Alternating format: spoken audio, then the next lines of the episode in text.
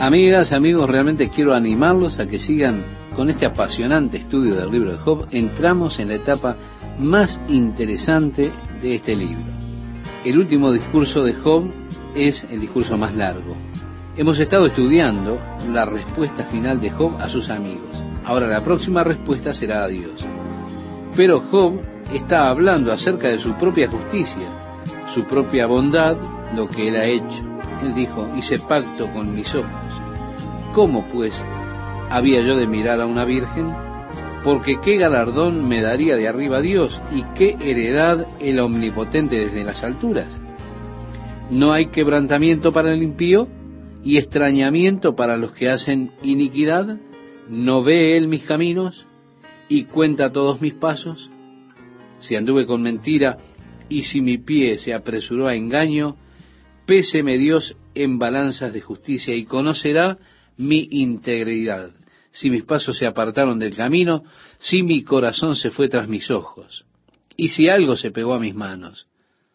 Siembre yo y otro coma, y sea arrancada mi siembra. Si fue mi corazón engañado acerca de mujer, y si estuve acechando a la puerta de mi prójimo, muela para otro mi mujer, y sobre ella otros se encorven, porque es maldad e iniquidad que han de castigar los jueces porque es fuego que devoraría hasta el abadón y consumiría toda mi hacienda.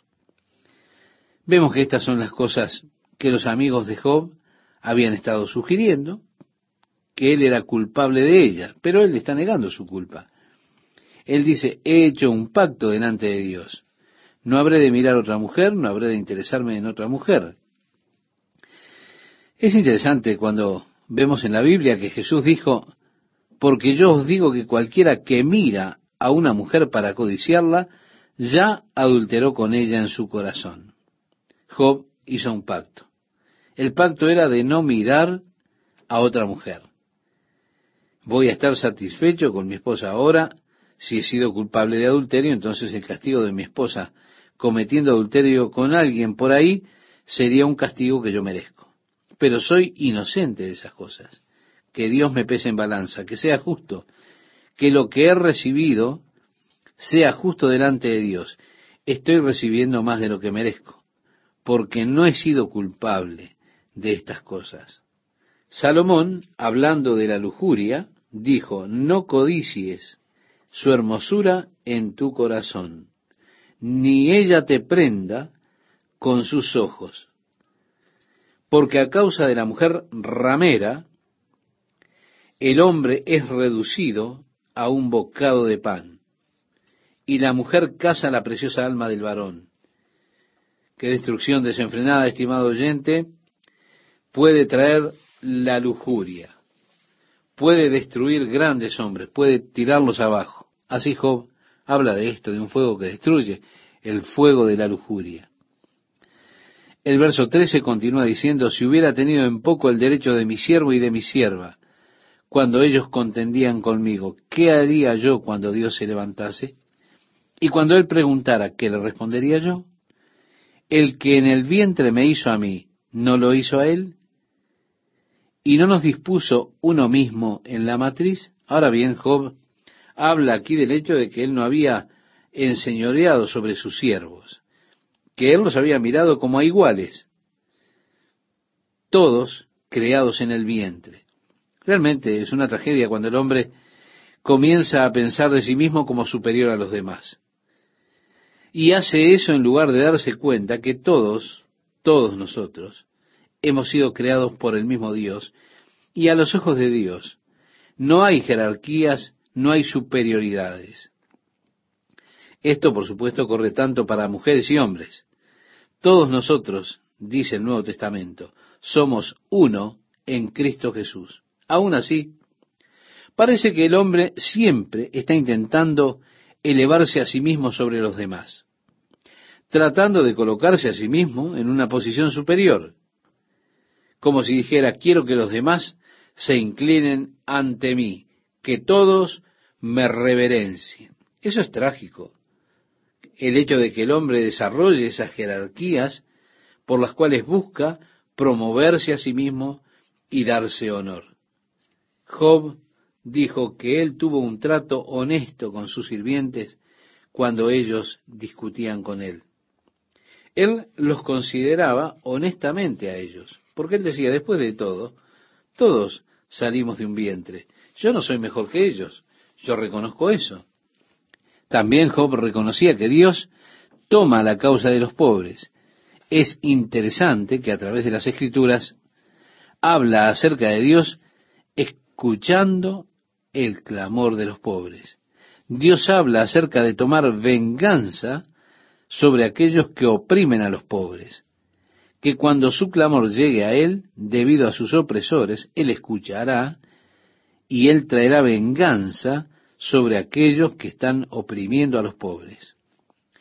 Volviendo a nuestro pasaje de Job, en el capítulo 31, versículo 16, dice, si estorbé el contento de los pobres, e hice desfallecer los ojos de la viuda, si comí mi bocado solo, y no comió de él el huérfano, porque desde mi juventud creció conmigo como con un padre, y desde el vientre de mi madre fui guía de la viuda, si he visto que pereciera alguno sin vestido, y al menesteroso sin abrigo, si no me bendijeron sus lomos, y del vellón de mis ovejas se calentaron, si alcé contra el huérfano mi mano, aunque viese que me ayudaran en la puerta, mi espalda se caiga de mi hombro y el hueso de mi brazo sea quebrado. Es decir, si yo soy culpable de estas cosas, de no ayudar al pobre, si he permitido que las personas estén desnudas, si he permitido que las personas pasen hambre, mientras yo vivo en el lujo, entonces que mis brazos se me caigan. Job está hablando de esas maldiciones sobre él mismo. Si yo soy culpable de estas cosas, entonces que me sucedan estas cosas horribles. También tenemos que ver que es interesante en esas culturas, y especialmente en esta cultura, en la cultura oriental, tenemos que ver que la hospitalidad es una parte muy importante de las personas en aquellos días. Era extremadamente importante que usted fuera hospitalario, que fuera benevolente, que ayudara a aquellos que estaban en necesidad, especialmente si una persona venía de viaje. Debería ser algo importante, estimado oyente, en el día de hoy en la iglesia. El apóstol Pablo nos dice que cuando escogemos a aquellos que deben supervisar en el cuerpo de Cristo, nosotros debemos elegir hombres que sean hospitalarios, aquellos que se han mostrado a sí mismos como personas hospitalarias, yo creo que es agradable al Señor que nosotros realmente mostremos hospitalidad. Si hay alguien que está visitándonos o está eh, de visita en nuestro país, en nuestra ciudad, en nuestro barrio, en nuestra iglesia, alguien que es un extranjero, es importante que nosotros le abramos las puertas a ellos, que los invitemos a cenar, que les mostremos hospitalidad. La Biblia dice, no os olvidéis de la hospitalidad, porque por ella algunos, sin saberlo, hospedaron ángeles. Esto lo decía el escritor de Hebreos en el capítulo 13, versículo 2. Mire, mi padre solía tomar esta escritura muy literalmente. Él era ujier en la iglesia cuando yo era niño. Él leía la carta de Santiago de lo mal que hacemos cuando tenemos respeto por la apariencia de la persona. Es decir, si alguien llega a la iglesia, está muy bien vestido y trae sus joyas allí con diamantes y demás, y uno le dice, oh, venga, siéntese aquí en esta silla que es muy cómoda. Después vemos a alguien que llega vestido con harapos y entonces le decimos, siéntese en ese rincón. Eso es lo que expresa Santiago en el capítulo 2, verso 3 de su carta. Así que cuando alguien llegaba a la iglesia en harapos, mi padre lo conducía a la primera fila con todo estilo. Mi padre era un galante caballero, con mucho estilo y talento natural, y él los guiaba hacia la primera fila, los sentaba entre los mejores lugares. Luego los invitaba a su casa a comer. Nosotros realmente teníamos invitados muy interesantes. Mire, yo podría contarle historias que usted difícilmente creería acerca de algunas personas que tuvimos en nuestra casa y de las cuales De algunos le contaré en unos minutos. Como le decía, estimado oyente, nosotros en nuestro hogar tuvimos un joven que papá invitó a cenar. Él se quedó por un par de semanas con nosotros. Era una persona muy interesante. Si mamá me decía, hacer funcionar la aspiradora, es decir, que fuera a aspirar, yo lo hacía. Cuando yo terminaba, este joven decía, esto te llevó 27 segundos. Ahora, debes ser capaz de hacerlo en 15 segundos. Ahora hazlo de nuevo. Y esta vez hazlo en 15 segundos. Él siempre estaba marcando el tiempo para todo. ¿Sabe una cosa? Más tarde descubrimos que este hombre había sido un ladrón de bancos, que él era el organizador detrás de muchos de los robos de bancos que hubieron en Estados Unidos. De hecho, la forma en que nosotros lo conocimos fue realmente fascinante. Mi padre visitaba la cárcel del condado de Ventura, hablaba allí en la cárcel cada domingo de la palabra de Dios, y él dijo, amigos, Dios responde las oraciones. Así decía mi padre. Él decía, Jesús dijo que si pedimos cualquier cosa en su nombre, el Padre lo hará. Ahora, solo pídanle a Dios algo que ustedes necesiten, pongan a prueba a Dios. Fue entonces que este hombre, Jimmy Reynolds, estaba sentado allá en el fondo escuchando. Era un hombre difícil. Él no quería mostrar que estaba interesado en lo que estaban hablando, sino que solo estaba sentado allí atrás.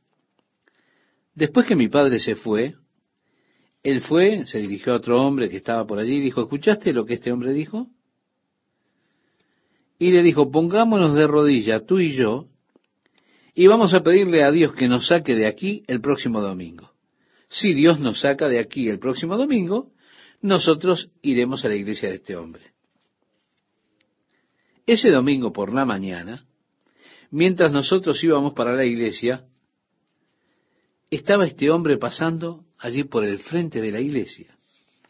Y cuando él vio a mi padre, él se acercó y le abrió la puerta a mi madre y demás, y le dijo, Buenos días, señora Smith, señora Smith, qué alegría verlos hoy. Y él dijo, Yo soy Jimmy. Papá dijo, Es bueno encontrarte. ¿Quieres venir a la iglesia con nosotros y luego ir a nuestra casa para comer? Así fue como lo conocimos. Luego de que él se fue, mi padre fue a hablar con el comisario y le dijo, nosotros hemos tenido un huésped interesante durante las últimas dos semanas.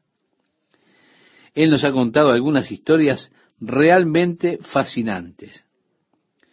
Lo que yo quería saber, sin embargo, es cómo fue que salió él de la cárcel.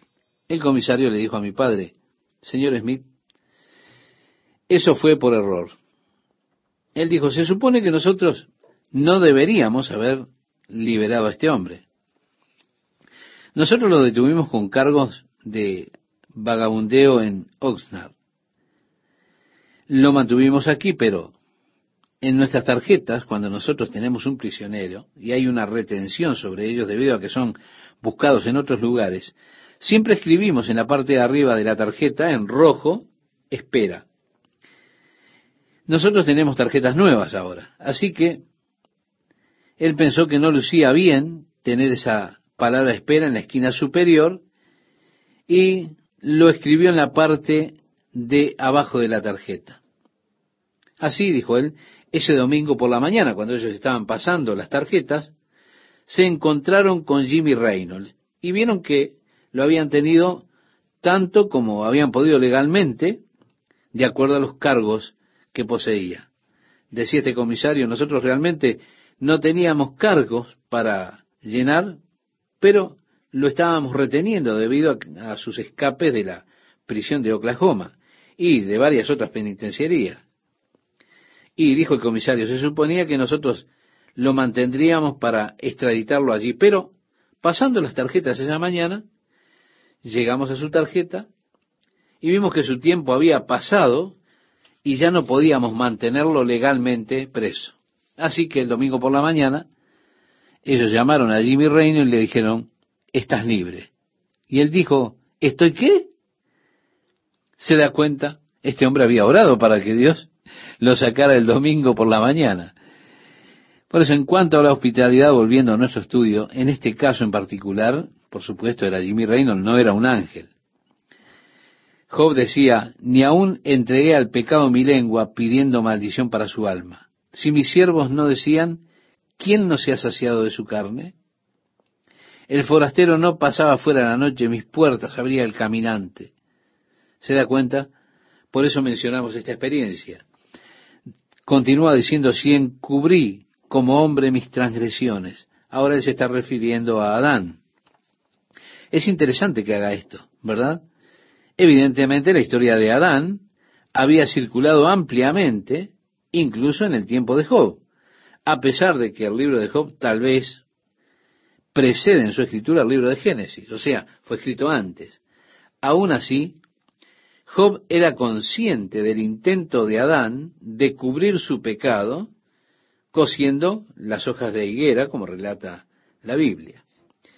En el capítulo 31, verso 33, escondiendo en mi seno mi iniquidad, porque tuve temor de la gran multitud y el menosprecio de las familias me atemorizó, y callé y no salí de mi puerta. Ciertamente yo lo llevaría sobre mi hombro y me lo ceñiría como una corona. Yo le contaría el número de mis pasos y como príncipe me presentaría ante él. Si mi tierra clama contra mí y lloran todos sus surcos, si comí su sustancia sin dinero o afligí el alma de sus dueños, en lugar de trigo me nazcan abrojos y espinos en lugar de cebada. Aquí terminan las palabras de Job. Podemos decir eso es todo. Es lo que él decía, eso es todo, yo soy inocente. Esta es la declaración final de su inocencia que hace Job delante de sus amigos. Él está sentado allí y allí cerca había un joven que se llamaba Eliú. En el capítulo 32 dice, cesaron estos tres varones de responder a Job por cuanto él era justo a sus propios ojos. Entonces Eliú, hijo de Baraquel Busita, de la familia de Ram, se encendió en ira contra Job. Se encendió en ira por cuanto se justificaba a sí mismo más que a Dios. Sí, Job en todas sus quejas estaba diciendo, yo soy justo en esto, soy inocente. Se estaba justificando a sí mismo en lugar de justificar a Dios. Ahora, estimado oyente, nosotros muchas veces hacemos esto. Es importante, sin embargo, que nosotros en todas las situaciones siempre declaremos la justicia de Dios, justifiquemos a Dios y tengamos este fundamento. Yo sé que Dios es bueno, yo sé que Dios es justo. No comprendo por qué Dios hace esto, pero Dios es justo, Dios es bueno. Se da cuenta, Job no justificó a Dios en estos asuntos declarando, bueno, Dios es justo. Él estaba diciendo lo contrario, él estaba diciendo, Dios es injusto. Es injusto conmigo porque yo no he hecho nada para merecer todo esto. Así que Dios estaba dispuesto, realmente estaba enojado con Job porque Job buscaba justificarse a él mismo en lugar de justificar a Dios. Y él también estaba enojado con los amigos de Job, porque ellos no le pudieron responder a Job. Ellos realmente no podían atribuirle nada a él, y aún así ellos lo estaban condenando sin ser capaces de presentar pruebas de atribuirle algo directamente. Y concluimos por este día, estimado oyente, con la lectura de este capítulo 32 desde el versículo 4 al versículo 9 para continuar en la próxima emisión con nuestro estudio. Dice así, y Eliú había esperado a Job en la disputa, porque los otros eran más viejos que él. Pero, viendo Eliú que no había respuesta en la boca de aquellos tres varones, se encendió en ira, y respondió Eliú, hijo de Baraquel Busita, y dijo, Yo soy joven, y vosotros ancianos. Por tanto he tenido miedo y he temido declararos mi opinión.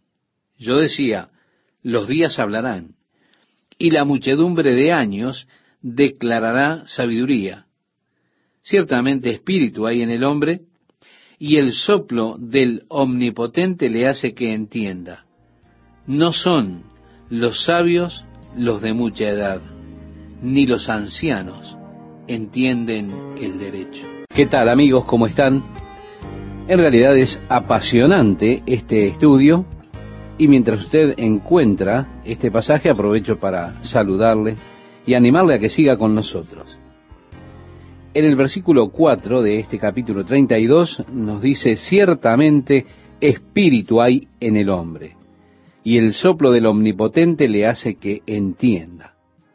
No son los sabios los de mucha edad, ni los ancianos entienden el derecho. Él hizo algunas observaciones aquí que son interesantes.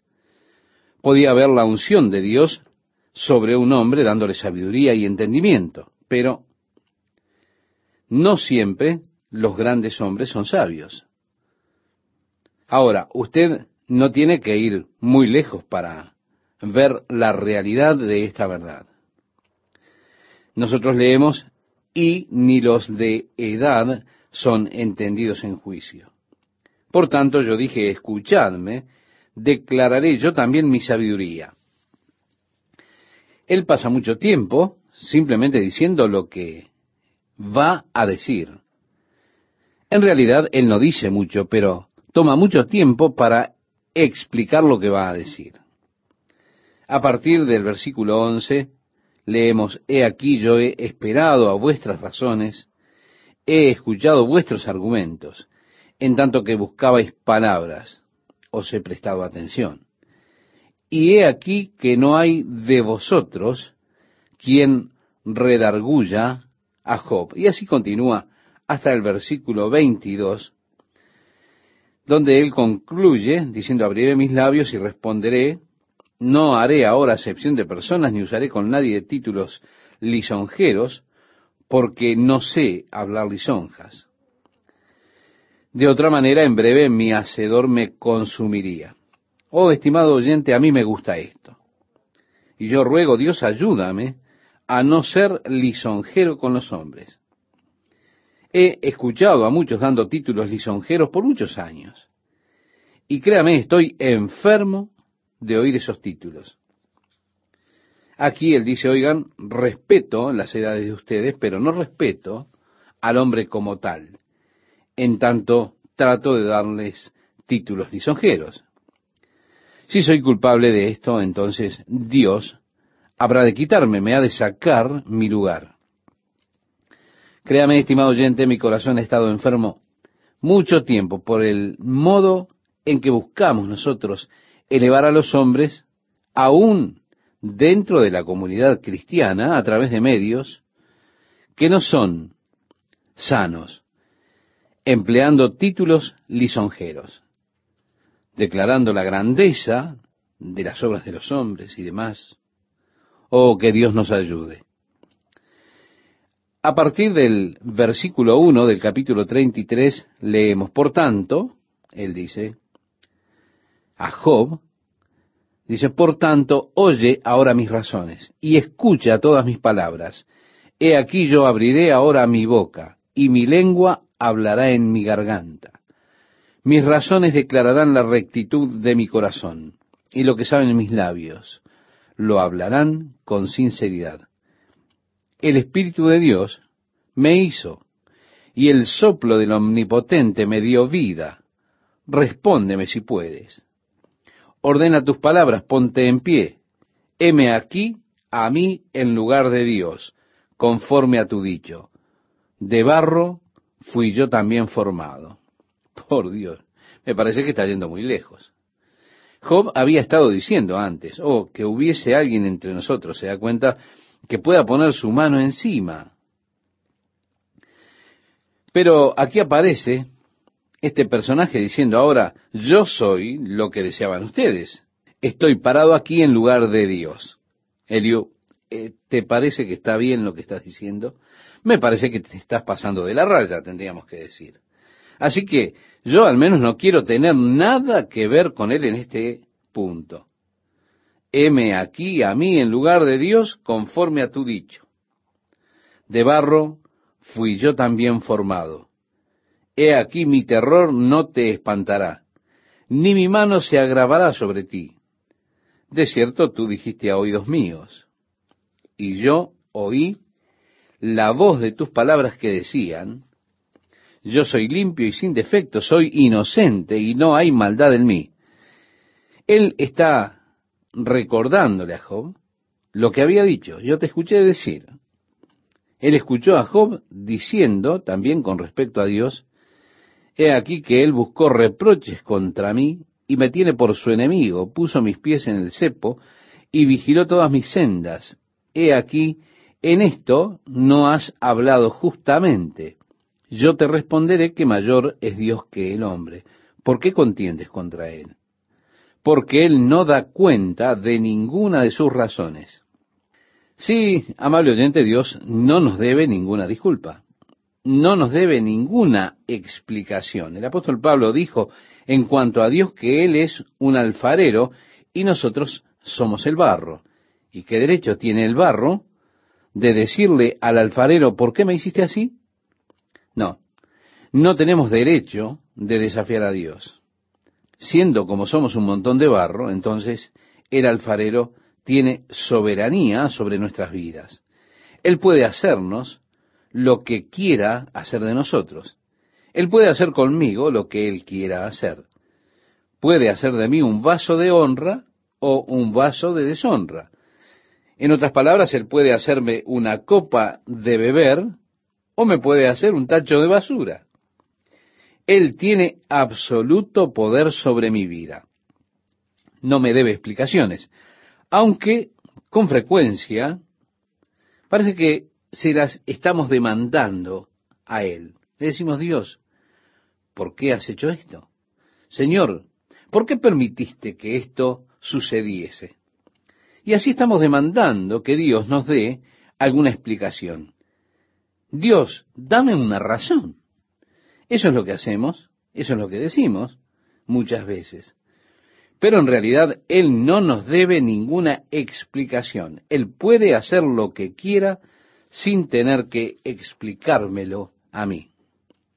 Ahora encuentro que hay algunas personas que pueden querer ir hasta el cielo para sentarse y recibir de Dios todas las explicaciones de la vida.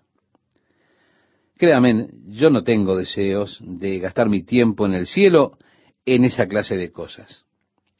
Yo estaré simplemente contento de haber salido del lío que tenía en este mundo y encontrarme allá.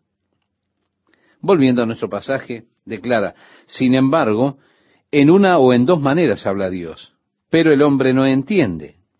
Por sueño, en visión nocturna, cuando el sueño cae sobre los hombres, cuando se adormecen sobre el lecho, entonces revela al oído de los hombres y le señala su consejo para quitar al hombre de su obra y apartar del varón la soberbia. Detendrá su alma del sepulcro y su vida de que perezca a espada. Vemos que Dios aquí habla. Una vez habla Dios de una manera, otra vez habla de otra forma, pero la pregunta nuestra es, ¿cómo es que habla Dios? Él habla a veces por medio de sueños, sí, es verdad. También habla a través de visiones. Dios puede hablar de varias formas a su pueblo. No obstante, pienso que nuestros corazones necesitan estar abiertos para escuchar la voz de Dios. Yo creo que Dios está hablando y lo hace con frecuencia y no entendemos que es Dios el que está hablando. No entendemos su voz. Quizá estamos buscando alguna voz que de hecho diga, Chuck, oh Dios, se da cuenta, así esperamos las cosas. Pero Dios habla en un modo hermoso y natural. Ahora, no siempre estamos conscientes de que es Dios que está hablándonos. Sí, Él puede hablarnos a través de sueños pero Él puede hablarnos a través de su palabra. También puede hablarnos a través de un amigo. Dios puede hablarnos de muchas formas. Y usted verdaderamente no debe limitar las maneras por las cuales Dios le pueda hablar. Elías dijo que hubo un fuego, pero Dios no estaba en el fuego. Que hubo un terrible viento, pero Dios no estaba en el viento. Luego hubo un terremoto y Elías vio que Dios no estaba en el terremoto. Pero luego vino un silbo apacible, un silbido calmo. Y Dios estaba en ese silbido calmo, como relata el libro de los reyes, el primer libro, en el capítulo 19, desde el versículo 11 al versículo 13, que ya hemos estudiado. Ahora, esa fue una experiencia particular, pero Dios puede hablar y lo hizo a Moisés desde el fuego. Dios puede hablar al carcelero a través de un terremoto, como ocurrió en la cárcel de Filipos, donde estaba preso el apóstol Pablo. Es decir, Dios puede hablar de diferentes formas. El hecho es que Dios está hablando. Ahora, ¿estoy escuchando? ¿Estoy sintonizando la voz de Dios?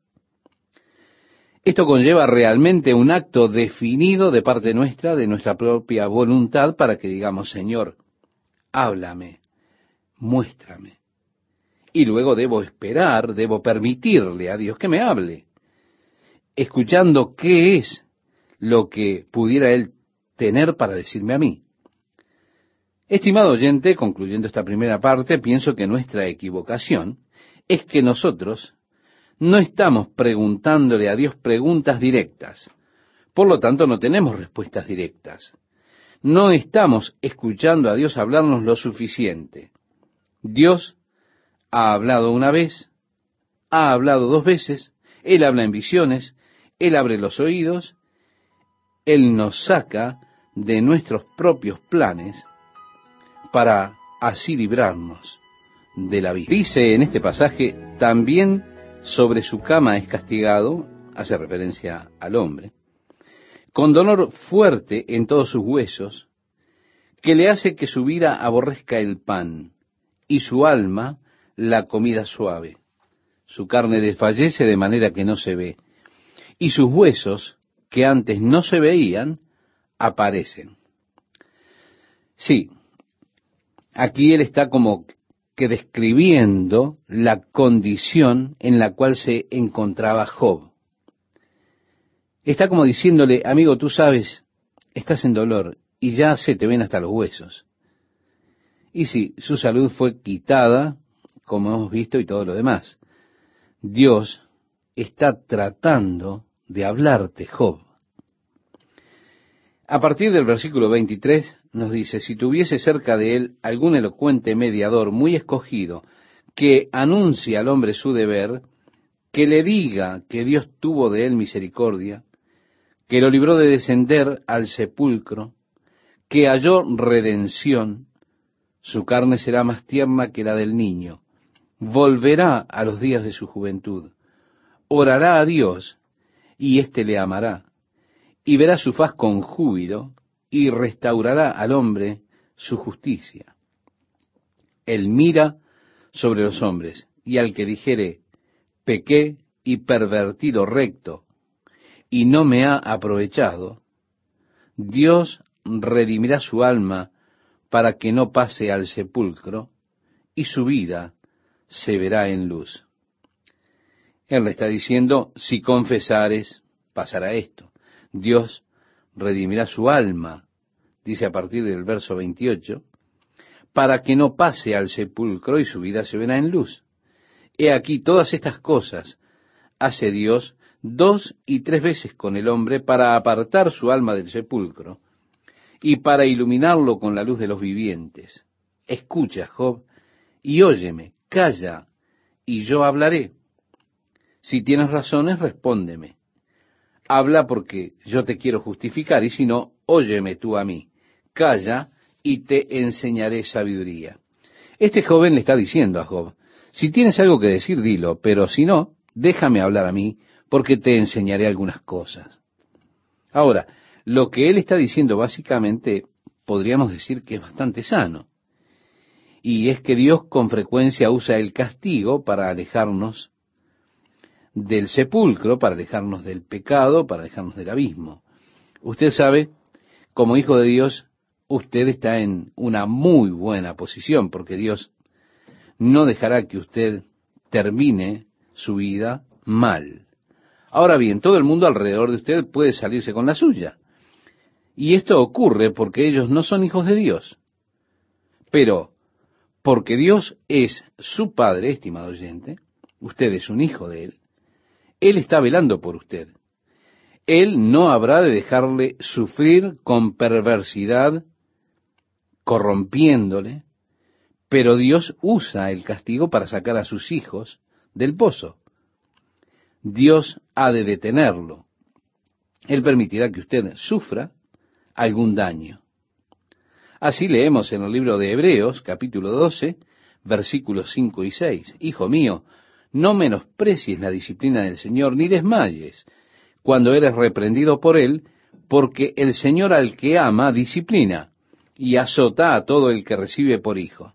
Bien, si usted no es castigado, entonces usted no es un hijo verdadero de Él. Usted es como un bastardo. Si usted puede hacer mal, todo el mal que quiere y sigue sin problemas, sigue adelante, yo creo que usted debería estar muy preocupado. ¿Por qué? Porque si usted es un hijo de Dios, Él no ha de dejar que usted siga adelante sin problemas. Usted ha de sufrir algo. Y esto es porque Él está tratando de salvarlo a usted de caer en una trampa, de caer en el pozo en que caen los perdidos, los que no tienen a Cristo. En el versículo 1 del capítulo 34 dice, además Eliú dijo, Oíd sabios mis palabras, y vosotros doctos, estadme atentos, porque el oído prueba las palabras, como el paladar gusta lo que uno come. Tenemos aquí una frase pintoresca, ¿verdad? El oído prueba las palabras, como el paladar gusta lo que uno come. Usted las prueba, ve qué gusto tienen. Sus oídos oyen, se da cuenta, y juzga, es decir, ve qué gusto tiene lo que se ha dicho. En el versículo 4 leemos, escojamos para nosotros el juicio, conozcamos entre nosotros cuál sea lo bueno, porque Job ha dicho yo soy justo y Dios me ha quitado mi derecho. ¿He de mentir yo contra mi razón? Dolorosa es mi herida sin haber hecho yo transgresión. Eso era lo que Job estaba diciendo. Y Eliú le responde, ¿qué hombre hay como Job que bebe el escarnio como agua? Es decir, ustedes aquí lo han estado despreciando, le dice a esos amigos, y él solo está bebiendo eso como agua. ¿Usted, estimado oyente, ha visto alguna vez a alguien así? Job dice, yo soy justo, yo soy afligido por nada. Este hombre está bebiendo su desprecio como agua, es lo que dice Eliú. ¿Alguna vez ha visto usted a alguien como Job? Es una buena pregunta para hacernos. Luego tenemos este pasaje que va desde el versículo 9 al versículo 19 que usted puede leer allí en su hogar. Dios ha creado a todos los hombres y el apóstol Pablo dijo, ¿tú quién eres que juzgas al criado ajeno?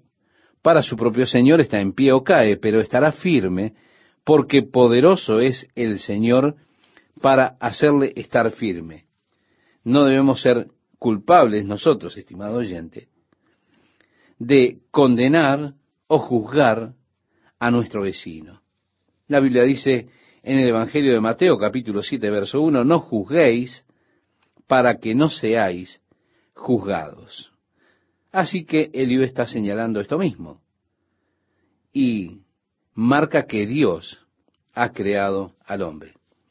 En el capítulo 34, del verso 20 al 32, comienza diciendo, en un momento morirán y a medianoche se alborotarán los pueblos y pasarán y sin mano será quitado el poderoso, porque tus ojos están sobre los caminos del hombre y ve todos sus pasos. Y concluye este pasaje en el verso 32 diciendo, he llevado ya castigo, no ofenderé ya más, enséñame tú lo que yo no veo, si hice mal, no lo haré más. Así que Eliú le está diciendo realmente a Job, Job, estarías en mejor situación diciéndole a Dios, si he sostenido este escarnio, tú le dirás a Dios y yo ya no te ofenderé más. Y además, dile, Padre, muéstrame lo que es. Enséñame si he hecho iniquidad y yo no lo volveré a hacer más. En el versículo 33 dice, ha de ser eso según tu parecer, Él te retribuirá. Ora rehuses, ora aceptes, y no yo. Di, si no, lo que tú sabes. Los hombres inteligentes dirán conmigo, y el hombre sabio que me oiga, que Job no habla con sabiduría, y que sus palabras no son con entendimiento. Deseo yo que Job sea probado ampliamente a causa de sus respuestas semejantes a las de los hombres inicuos, porque a su pecado añadió rebeldía, bate palmas contra nosotros, y contra Dios multiplica sus palabras. Eliú realmente lo está imponiendo en esto, le dice Job, realmente desearía que Dios te hubiera hecho peor, amigo. Yo quisiera que Él te liquidara, porque aquí estás tú, batiéndonos tus manos a nosotros y gritándonos esa clase de cosas y diciéndonos que Dios no es justo. El verso 1 del capítulo 35 nos dice, prosiguió Eliú en su razonamiento y dijo, ¿piensas que es cosa recta lo que has dicho? ¿Más justo soy yo que Dios? Pero, estimado oyente, Job realmente no dijo eso. Ahora, él está tomando las palabras de Job y mostrando que esta podría ser la conclusión de todo lo que Job ha dicho. ¿Piensas que es cosa recta lo que has dicho? ¿Más justo soy yo que Dios? Porque dijiste, y aquí está lo que realmente dijo Job. ¿Qué ventaja sacaré de ello? ¿O qué provecho tendré de no haber pecado? Yo te responderé razones, y a tus compañeros contigo. Mira a los cielos y ve y considera que las nubes son más altas que tú. Si pecares, ¿qué habrás logrado contra él? Y si tus rebeliones se multiplicaren, ¿qué le harás tú? Si fueres justo, ¿qué le darás a él? ¿O qué recibirá de tu mano? Al hombre como tú dañará tu impiedad, y al Hijo de hombre aprovechará tu justicia. Concluimos diciendo que, en otras palabras, Eliú aquí le está diciendo a Job, ¿qué le puedes añadir a Dios o qué puedes sacar de Dios? ¿Qué tal amigos? ¿Cómo están? Bien, si ya tienen a mano el pasaje que mencionaba Esteban, les invito a que lo leamos porque allí Eliú continúa hablando y está diciendo, a causa de la multitud de las violencias, claman y se lamentan por el poderío de los grandes. Y ninguno dice, ¿dónde está mi hacedor? Queda cánticos en la noche que nos enseña más que a las bestias de la tierra y nos hace sabios más que a las aves del cielo. Y así continúa hasta que comienza el capítulo 36 realmente él está enfrentando a Job. Él dice, espérame un poco y te enseñaré, porque todavía tengo razones en defensa de Dios. Tomaré mi saber desde lejos y atribuiré justicia a mi hacedor, porque de cierto no son mentiras mis palabras. Contigo está el que es íntegro en sus conceptos. Él dice, aquí estoy amigos, este hombre realmente se extralimitó. Contigo está el que es íntegro en, en sus conceptos. ¿Se da cuenta?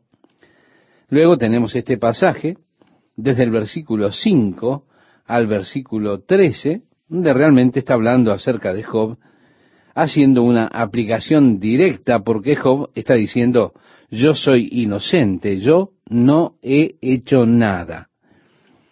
Esto le está atribuyendo a Job como si Job fuera un hipócrita en su corazón. Él acopia la ira de Dios.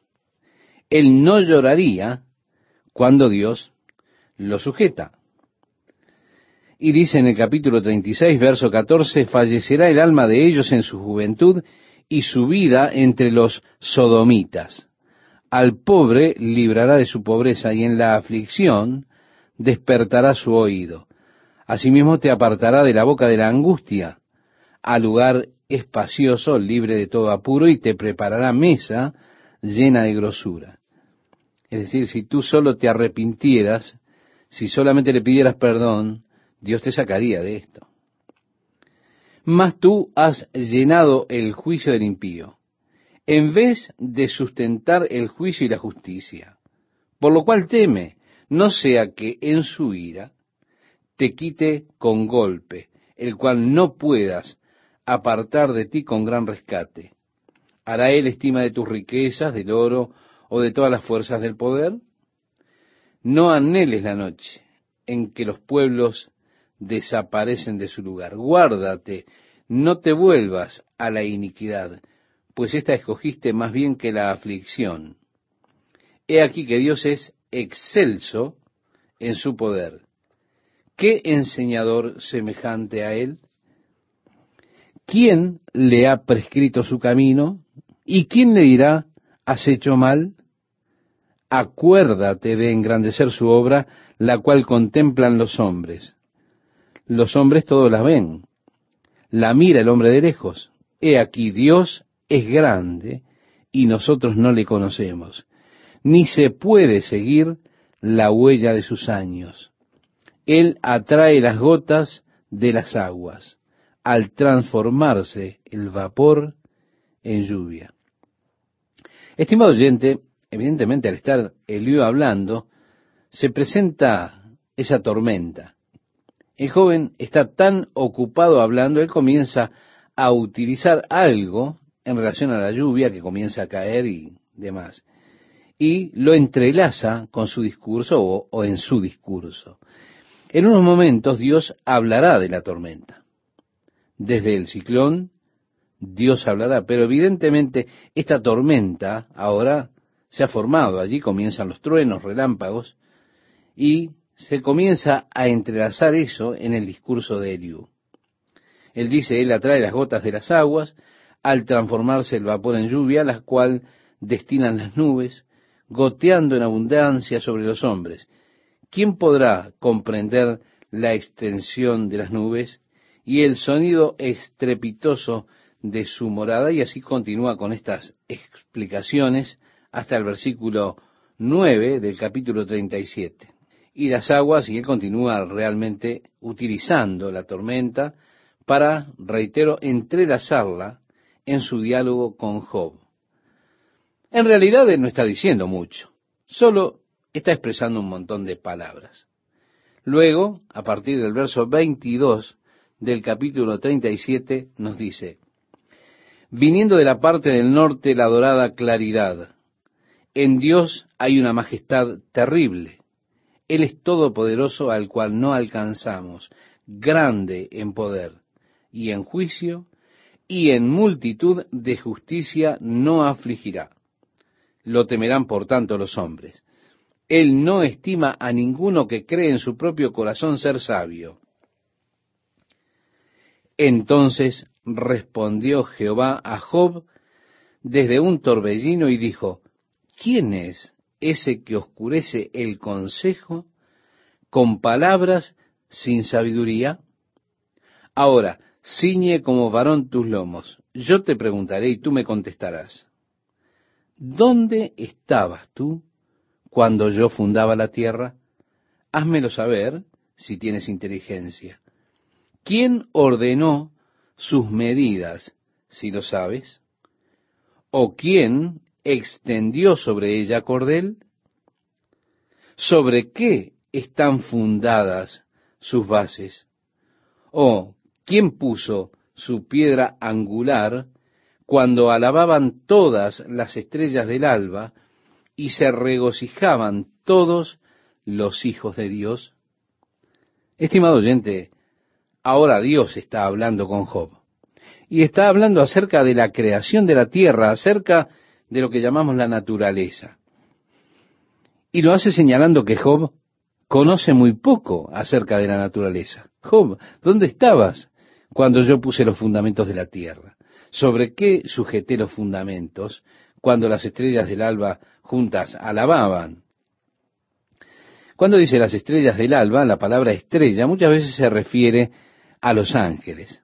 Si usted eh, lee en el libro de Apocalipsis, o si lo recuerda, en el capítulo 13, usted encuentra así que el dragón es expulsado del cielo y que se lleva tras él a una tercera parte de las estrellas con él. Y esto lo dice refiriéndose a los ángeles que cayeron en pos de Satanás. Permita usted que su mente vaya hacia atrás y veamos a Dios cuando Dios está haciendo la tierra, los ángeles, las estrellas del alba, allí están cantando juntos y todos los hijos de Dios se regocijaban. Cuando dice los hijos de Dios, está refiriéndose nuevamente a los ángeles. Ahora Jesús es nombrado como el unigénito Hijo de Dios. Él tiene una clasificación especial, pero los ángeles también son mencionados en la Biblia como hijos de Dios. Es más, en el primer capítulo de este libro de Job, dice que los hijos de Dios se presentaron delante de Dios y entre ellos venía Satanás. En el Nuevo Testamento se refiere a nosotros los creyentes como hijos de Dios. Decía el apóstol Juan en su primera carta, en el capítulo 3, versículo 2, Amados, ahora somos hijos de Dios, y aún no se ha manifestado lo que hemos de ser. Pero sabemos que cuando Él se manifieste, seremos semejantes a Él porque le veremos tal como Él es. En cuanto a Jesús, es mencionado como el unigénito Hijo de Dios. Ahora, qué gloriosa escena debió haber acontecido cuando Dios crea la tierra y los ángeles, las estrellas del alba, alabando juntos a Dios. ¿Verdad? Debe haber sido una escena maravillosa. A partir del versículo 8 de este capítulo 38 del libro de Job nos dice, ¿quién encerró con puertas el mar? Cuando se derramaba saliéndose de su seno, cuando puse yo nubes por vestidura suya y por su faja oscuridad. Dios ahora está hablando de la tierra, de su creación de la tierra, y dice, ¿quién encerró con puertas el mar? Cuando se derramaba saliéndose de su seno, cuando puse yo nubes por vestidura suya y por su faja oscuridad. Y agrega, y establecí sobre él mi decreto, le puse puertas y cerrojo, y dije, hasta aquí llegarás, y no pasarás adelante, y ahí parará el orgullo de tus olas. ¿Has mandado tú a la mañana en tus días? ¿Has mostrado al alba su lugar para que ocupe los fines de la tierra y para que sean sacudidos de ella los impíos? Ella muda luego de aspecto como barro bajo el sello y viene a estar como vestidura. Mas la luz de los impíos es quitada de ellos, y el brazo enaltecido es quebrantado. ¿Has entrado tú hasta las fuentes del mar?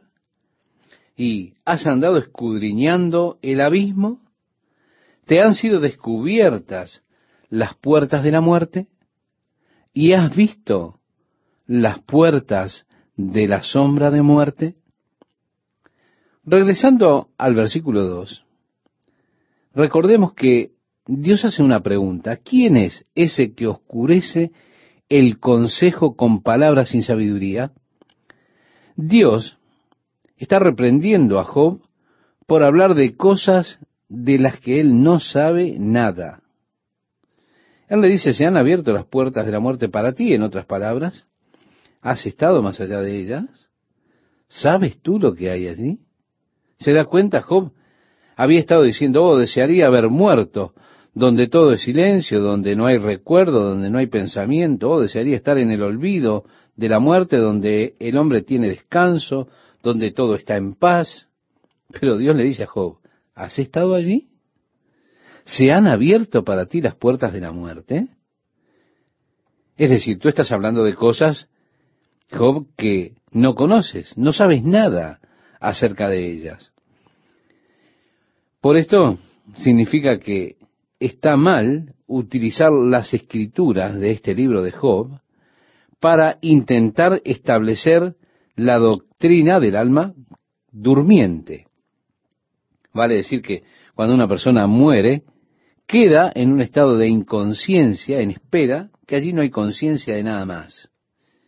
Reitero, está mal establecer doctrinas utilizando el libro de Job, lo cual generalmente dice que algunos tratan de encontrar pruebas escriturales en Job o en Eclesiastés también.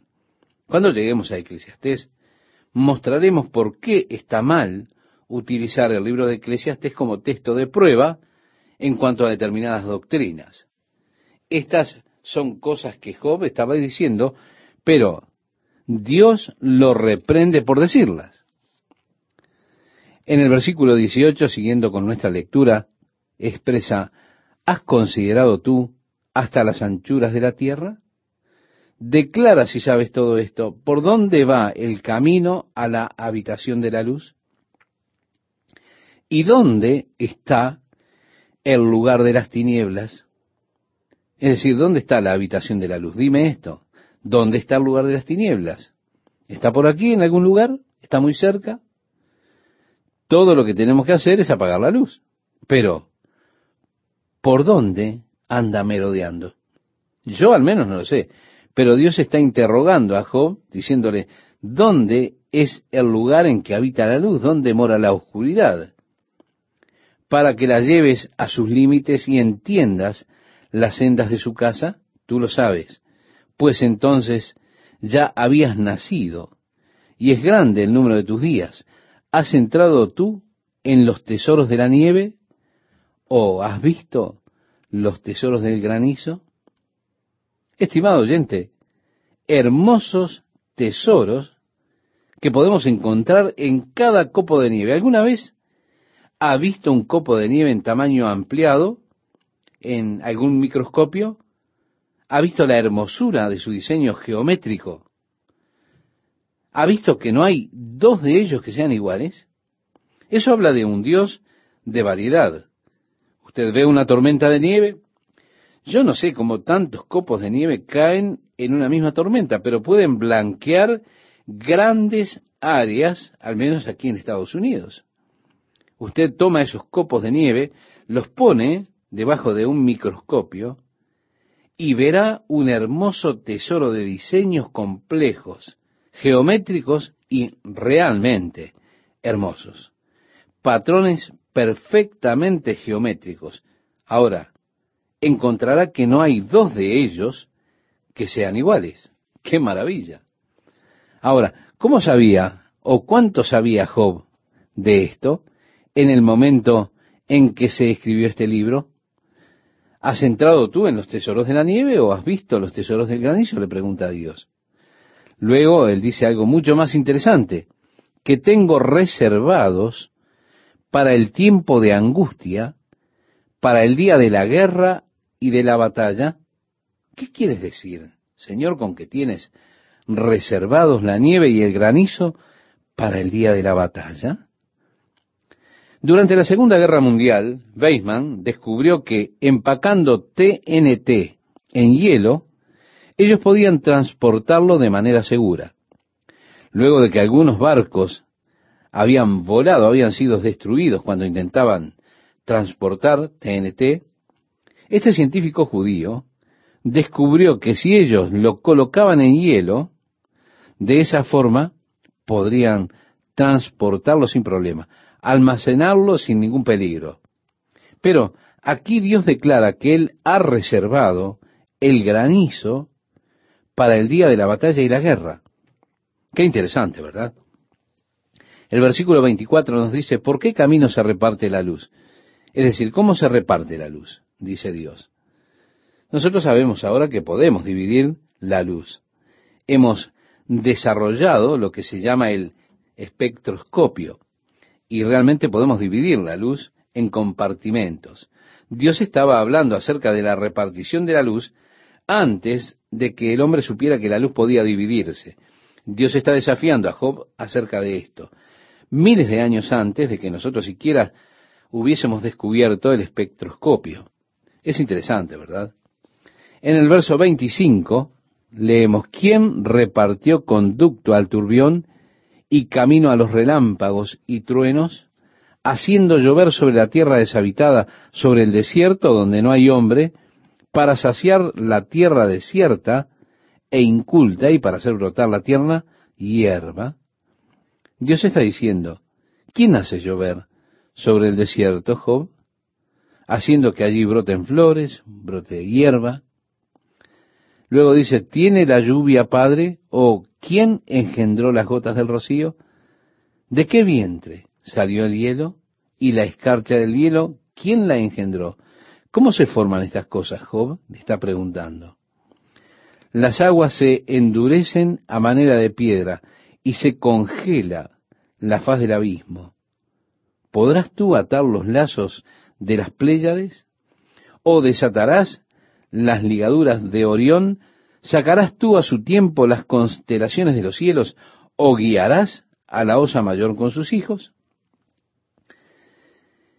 Querido oyente, las Pléyades son una constelación que comúnmente es confundida por algunos astrónomos principiantes como la osa menor. Es una constelación de invierno y aparece justo en medio del cielo en invierno. Es un pequeño cúmulo de estrellas. Pero son las Pléyades o comúnmente conocidas como las siete hermanas. Ahora Dios dice, ¿podrás tú atar los lazos de las Pléyades? Los astrónomos ahora creen que las Pléyades realmente son el centro de las fuerzas gravitacionales de nuestra galaxia, que es la Vía Láctea. Bastante bien aceptado ahora, ¿verdad? Aquí Dios le está diciendo a Job, ¿podrás tú atar los lazos de las Pléyades, sugiriendo lo que los astrónomos, después de miles de años, han descubierto, que esto realmente es el centro de las fuerzas gravitacionales en la Vía Láctea. Luego Dios dice, guiarás a la osa mayor. La osa mayor es comúnmente conocida como la estrella fugitiva. ¿Cómo sabía Job esto? pues viaja a unos 200 kilómetros por segundo. Dios le dice a Job, ¿guiarás a la osa mayor a través del cielo? Es decir, toma el volante de manejar y dirige a esa enorme masa. Sí, la osa mayor es más grande que el Sol que gobierna, que domina sobre nuestro planeta. Y guiar esa tremenda masa que se traslada a 200 kilómetros por segundo a través del cielo, esquivando las estrellas y demás, para que no haya una gran colisión en nuestro universo aquí? Entonces digo, no, gracias. Sigue tú, Dios. Mantén tu mano sobre ella y guíala tú. Esa es realmente una maravilla que vemos en Dios. ¿Qué tal, amigas y amigos? ¿Están bien? Es un gusto estar con ustedes compartiendo una nueva emisión de la palabra de Dios para hoy. En nuestro pasaje, que hemos seleccionado para comenzar el estudio de este día, nos dice, ¿supiste tú las ordenanzas de los cielos? ¿Dispondrás tú de su potestad en la tierra? ¿Alzarás tú a las nubes tu voz para que te cubra muchedumbre de aguas? ¿Enviarás tú los relámpagos para que ellos vayan? Y te dirán ellos, enos aquí. Es decir, puedes enviar tú los relámpagos, eso es lo que te está diciendo Dios. También le pregunta, ¿quién puso la sabiduría en el corazón o quién dio al espíritu inteligencia? En otras palabras, ¿de dónde sacaste tu conocimiento? ¿De dónde viene? ¿Quién lo puso allí? ¿Quién te dio esa capacidad? ¿Quién puso el ADN allí. ¿Quién creó células de la memoria? Dios está solamente hablando de las maravillas de su creación, señalándole a Job las maravillas que tiene Dios en su genio creativo. Seguramente, como dijo David, te alabaré porque formidables, maravillosas son tus obras. Así expresa el Salmo 139, versículo 14. Nosotros vivimos en un universo realmente maravilloso. Continúa diciendo el versículo 37, ¿quién puso por cuenta los cielos con sabiduría y los odres de los cielos? ¿Quién los hace inclinar cuando el polvo se ha convertido en dureza y los terrones se han pegado unos con otros? ¿Cazarás tú la presa para el león? ¿Saciarás el hambre de los leoncillos cuando están echados en las cuevas? ¿O se están en sus guaridas para acechar? ¿Quién prepara al cuervo su alimento? Es decir, ¿quién es el que está supervisando todo este universo? ¿Quién cuida de los animales, de los cuervos? Continúa diciendo, cuando sus polluelos claman a Dios y andan errantes por falta de comida. Aquí Dios, estimado oyente, está diciendo que estos pequeños cuervos en el nido, allí están graznando, ellos realmente claman a Dios. ¿Sabes tú el tiempo en que paren las cabras monteses? ¿O miraste tú las siervas cuando están pariendo? ¿Contaste tú los meses de su preñez? ¿Y sabes el tiempo cuando han de parir? Se encorvan, hacen salir sus hijos, pasan sus dolores. ¿Atarás tú al búfalo con coyunda para el surco? ¿Labrará los valles en pos de ti?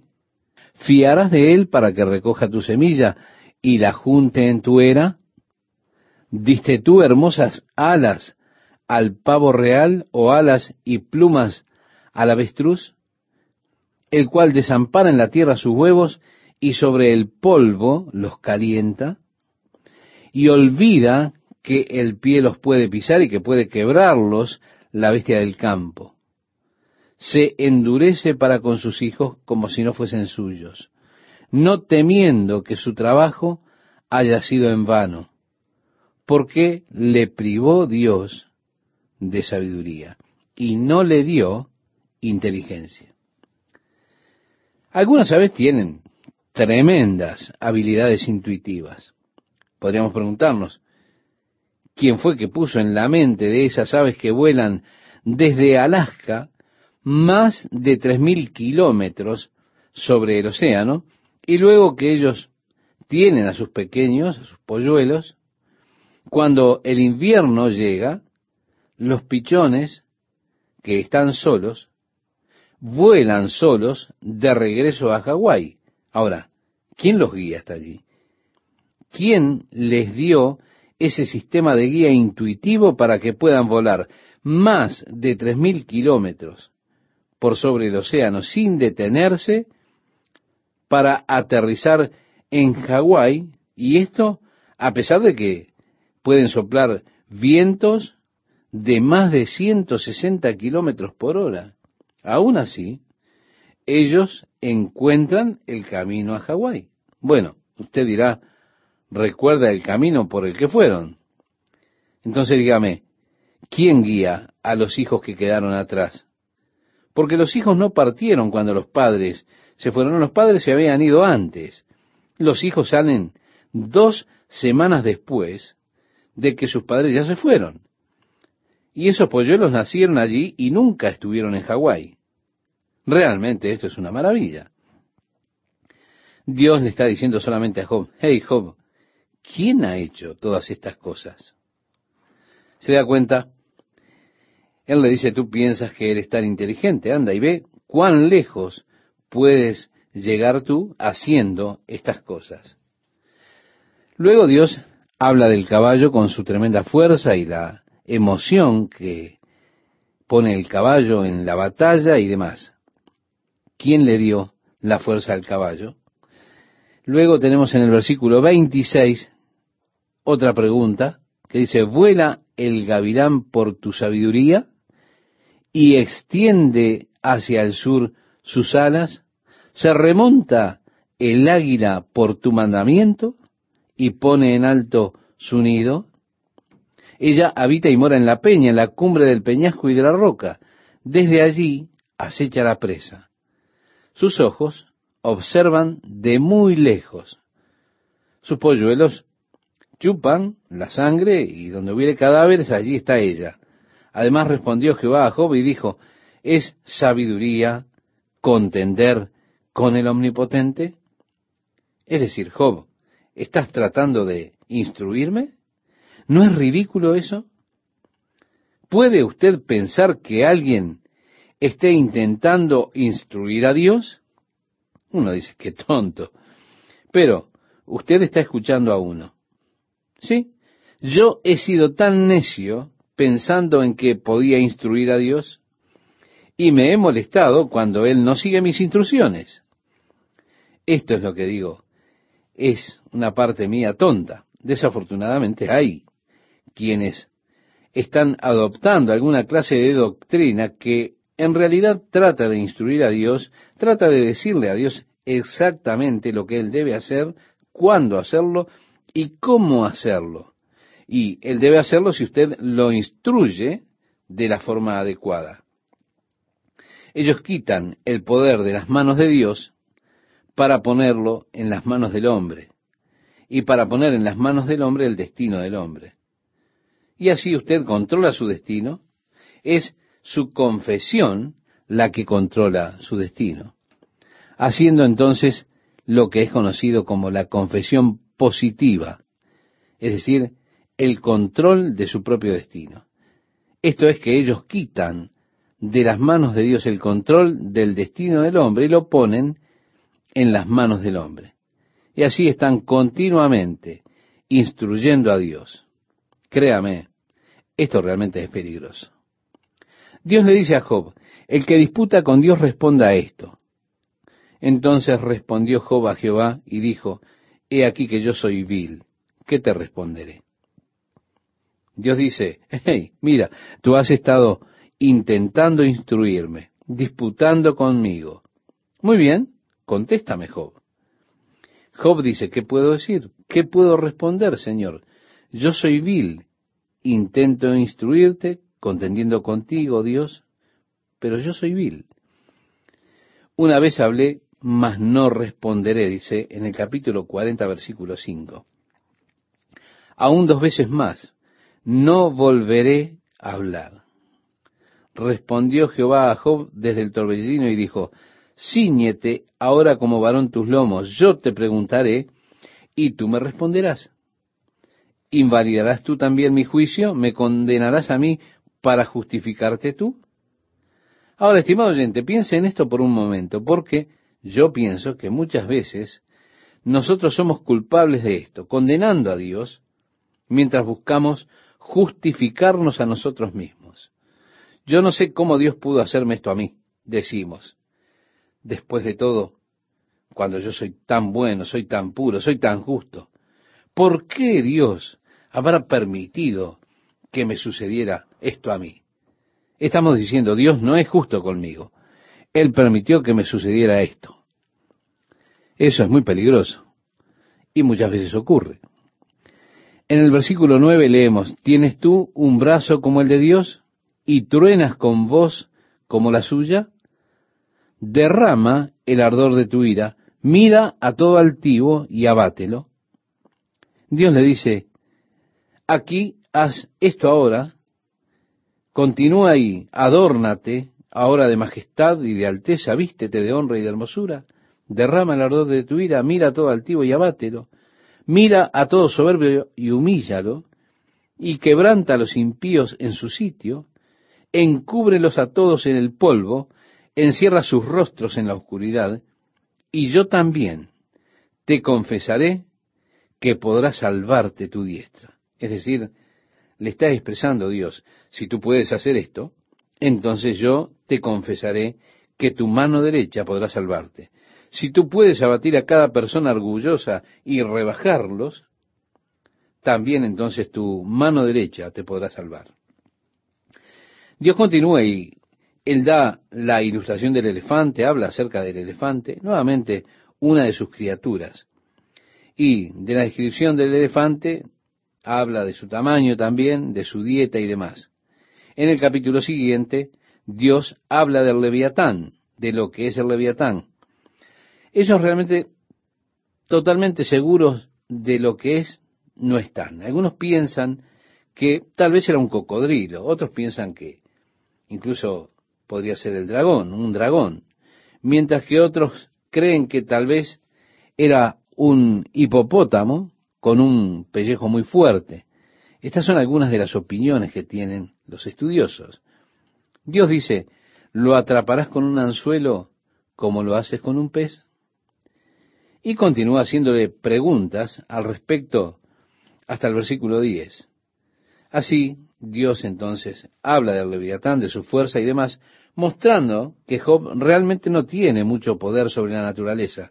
Dios ha creado todas las cosas de la naturaleza y el hombre se mantiene bastante indefenso, incluso delante de la misma naturaleza. ¿Cuánto más indefenso entonces está el hombre delante de Dios? Enseguida continuamos con el estudio del libro de Job con el pastor Chuck Smith. Permítame ahora invitarle a participar en este análisis dando sus aportes. Por correo electrónico, hágalo a info.lpddph.com o a través del sitio de internet www.lapalabradediosparahoy.com. Al final reiteraremos estos canales de comunicación. Tenga lápiz y papel a mano. Seguimos ahora el estudio leyendo Job, capítulo 42, los primeros dos versículos de la mano del pastor Chuck Smith.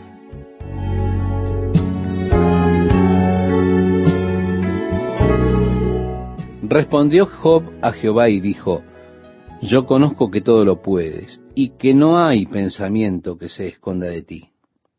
Muy importante. Yo sé que Dios puede hacer todo. Segundo, yo sé que usted no puede esconder ni un pensamiento de Dios. Mire, la Biblia nos dice que un día todos nuestros pensamientos han de ser juzgados, porque Dios discierne los pensamientos y las intenciones, las ambiciones del corazón del hombre. Nosotros hemos de ser juzgados no tanto por lo que hacemos, sino por lo que nos motivó a hacer las cosas que hicimos. Quizá usted esté haciendo muchas cosas buenas, pero quizás sea con una motivación equivocada, pues Dios juzgará la motivación. Nuestras obras serán probadas por fuego, aquellas que queden serán recompensadas, pero sin duda la mayoría de nuestras obras, que fueron hechas con una motivación errónea, no pasarán la prueba de fuego y Dios es un buscador de los pensamientos y las intenciones del corazón del hombre. Así que Job dice, Señor, yo sé que no puedo esconder ningún pensamiento de ti. ¿Recuerda la pregunta que le hizo Dios al comienzo de la conversación con él? Ahora encontramos aquí en el versículo 3, ¿quién es el que oscurece el consejo sin entendimiento. Por tanto, yo hablaba. Job ahora está confesando que hablaba de lo que no entendía. Cosas demasiado maravillosas para mí que yo no comprendía. Oye, te ruego y hablaré. Te preguntaré y tú me enseñarás. De oídas te había oído, mas ahora mis ojos te ven. Bien, Job descubre allí a Dios. Dios, yo he oído de ti. Yo he estado hablando cosas que he oído, pero ahora veo. Qué día glorioso es en nuestra vida cuando Dios se traslada de nuestra cabeza a nuestro corazón. Job decía, he oído de ti, Dios, con mis oídos. He escuchado personas hablar de ti. He hablado de ti. Pero Dios he estado hablando de cosas que realmente no sabía, no comprendía, realmente no había visto. He oído de ti con esas oídas de mis oídos, pero ahora te veo. ¿Qué diferencia hay cuando nuestros ojos son abiertos y realmente comenzamos a ver a Dios. Dice en el Sermón del Monte, en el Evangelio de Mateo capítulo 5 versículo 8, bienaventurados los puros de corazón, pues ellos verán a Dios. Y en el descubrimiento de Dios viene como resultado el descubrimiento de uno mismo. Job dice en el versículo 6, por tanto me aborrezco y me arrepiento en polvo y ceniza. Si cuando yo puedo verme como Dios me ve, es decir, un pecador, un miserable desesperado, eso no puede suceder hasta que primero veo a Dios. Señor, he oído de ti, ahora te veo y ahora me veo. Me detesto a mí mismo. Y así tenemos desde el versículo 8, aconteció que después que habló Jehová estas palabras a Job, Jehová dijo a Arifaz Temanita, mi ira se encendió contra ti tus dos compañeros, porque no habéis hablado de mí lo recto, como mi siervo Job. Ahora pues, tomaos siete becerros y siete carneros, e id a mi siervo Job, y ofreced holocaustos por vosotros, y mi siervo Job orará por vosotros, porque de cierto a él atenderé para no trataros afrentosamente, por cuanto no habéis hablado de mí con rectitud, como mi siervo Job. Oh, amable oyente, permítame decirle que a Dios no le agrada que usted ande por allí diciendo cosas falsas acerca de Él, o que ande hablando por Él cosas que Él no ha dicho. Dios le dice a Elifaz, ustedes no han estado hablando bien de mí. Se da cuenta, y así ocurre que fueron estos amigos de Job, cumplieron lo que Dios había dicho. ¿Dónde estaban ellos? Me pregunto cuando Job estaba en aflicción. Ahora, es interesante que veamos a partir del versículo 11, todos los que antes le habían conocido y comieron con él pan en su casa, y se condolieron de él, y le consolaron de todo aquel mal que Jehová había traído sobre él, y cada uno de ellos le dio una pieza de dinero y un anillo de oro, y bendijo Jehová el postrer estado de Job, más que el primero, porque tuvo catorce mil ovejas, seis mil camellos, mil yuntas de bueyes y mil asnas, y tuvo siete hijos y tres hijas. Llamó el nombre de la primera Yemima. Yemima, estimado oyente, significa paloma. El de la segunda, Cesia. Bueno, cuando se habla de Cesia es un tipo de condimento. El nombre de la tercera, Keren Japuk ¿Qué significa cuerno de pintura? Bueno, en realidad yo no sé por qué ellos llamarían así a sus hijas, pero así las llamó. El verso 15 nos dice, y no había mujeres tan hermosas como las hijas de Job en toda la tierra, y les dio su padre herencia entre sus hermanos. Después de esto, vivió Job ciento cuarenta años, y vio a sus hijos y a los hijos de sus hijos hasta la cuarta generación. Así que podemos decir que él tenía hasta sus tataranietos alrededor de él. El verso 17 nos dice, y murió Job viejo y lleno de días. La interesante historia de Job, ¿verdad? Una historia que trata con los problemas del dolor, del sufrimiento. ¿Por qué los justos sufren? ¿Por qué es que a veces los impíos prosperan? Aún así, a pesar de que trata estos asuntos, no tenemos allí ninguna respuesta consistente en cuanto a esos temas. Las personas justas a veces sufren. Y lo que nosotros sabemos es que no entendemos la razón de ese sufrimiento. Los pecadores muchas veces prosperan, nosotros no sabemos por qué razón. Ahora, debido a que nosotros no sabemos las razones, no deberíamos establecer falsas conclusiones como lo hizo Job, que decía, de nada sirve vivir rectamente, de nada sirve intentar ser bueno, porque seré afligido de todas formas. Eso es lo que decía Job. Eran las conclusiones erradas que Job realizó a partir de sus experiencias. De lo que nosotros, estimado oyente, necesitamos darnos cuenta es que el sufrimiento actual no es nada que pueda compararse con aquella gloria que será revelada en nosotros el día que Jesús venga para llevarnos con él.